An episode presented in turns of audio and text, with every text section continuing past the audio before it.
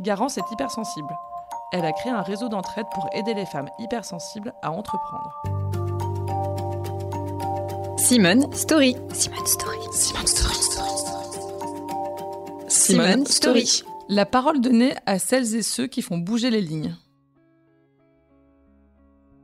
L'hypersensibilité n'est absolument pas une maladie mentale, c'est un trait de caractère. C'est ressentir la vie fois mille et euh, avoir le sentiment qu'on est une extraterrestre qui s'est trompée de planète.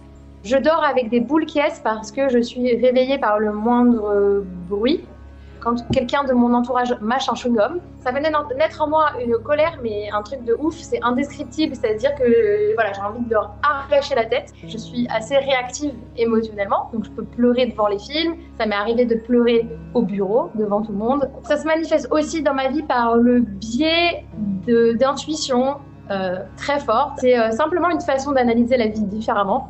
C'est-à-dire que euh, je ressens les choses et je ne sais pas comment je sais, mais je sais. Je suis en permanence en train d'analyser mon environnement. Par exemple, et rentrer dans un restaurant ou euh, dans un magasin, je vais tout de suite euh, remarquer où se positionne quoi. Je vais être capable de te dire euh, ce que la dame dans le fond du magasin, quel type de vêtements elle porte, quelle est la couleur. Je vais faire une petite analyse rapide qui va me permettre de cerner la, la personne, son milieu socio-culturel. Des choses comme ça en fait.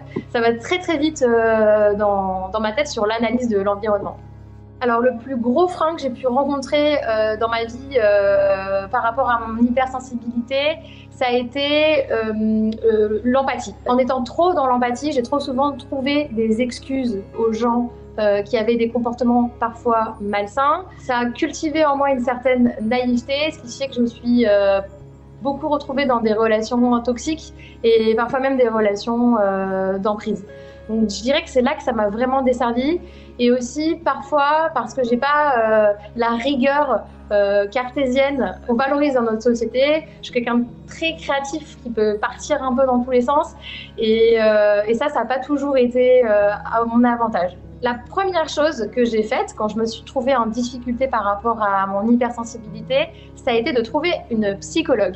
La deuxième étape, ça a été de faire en sorte de vraiment bien m'entourer. Et la troisième chose, ça a été de pousser l'épanouissement encore un peu plus loin en quittant euh, le monde de l'entreprise et en me mettant à mon compte et en créant Soror Circles. Il y a autant d'hypersensibilité qu'il y a d'hypersensible. Il faut d'abord se mettre bien avec soi-même pour euh, pouvoir comprendre qu'en fait, le problème, il vient pas des autres.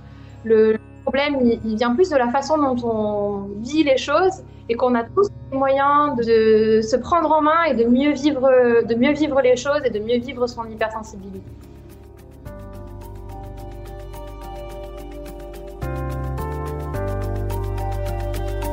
C'était le podcast Simone. Retrouvez-le tous les mardis et jeudis et abonnez-vous sur votre plateforme d'écoute préférée pour ne manquer aucun des épisodes. À bientôt!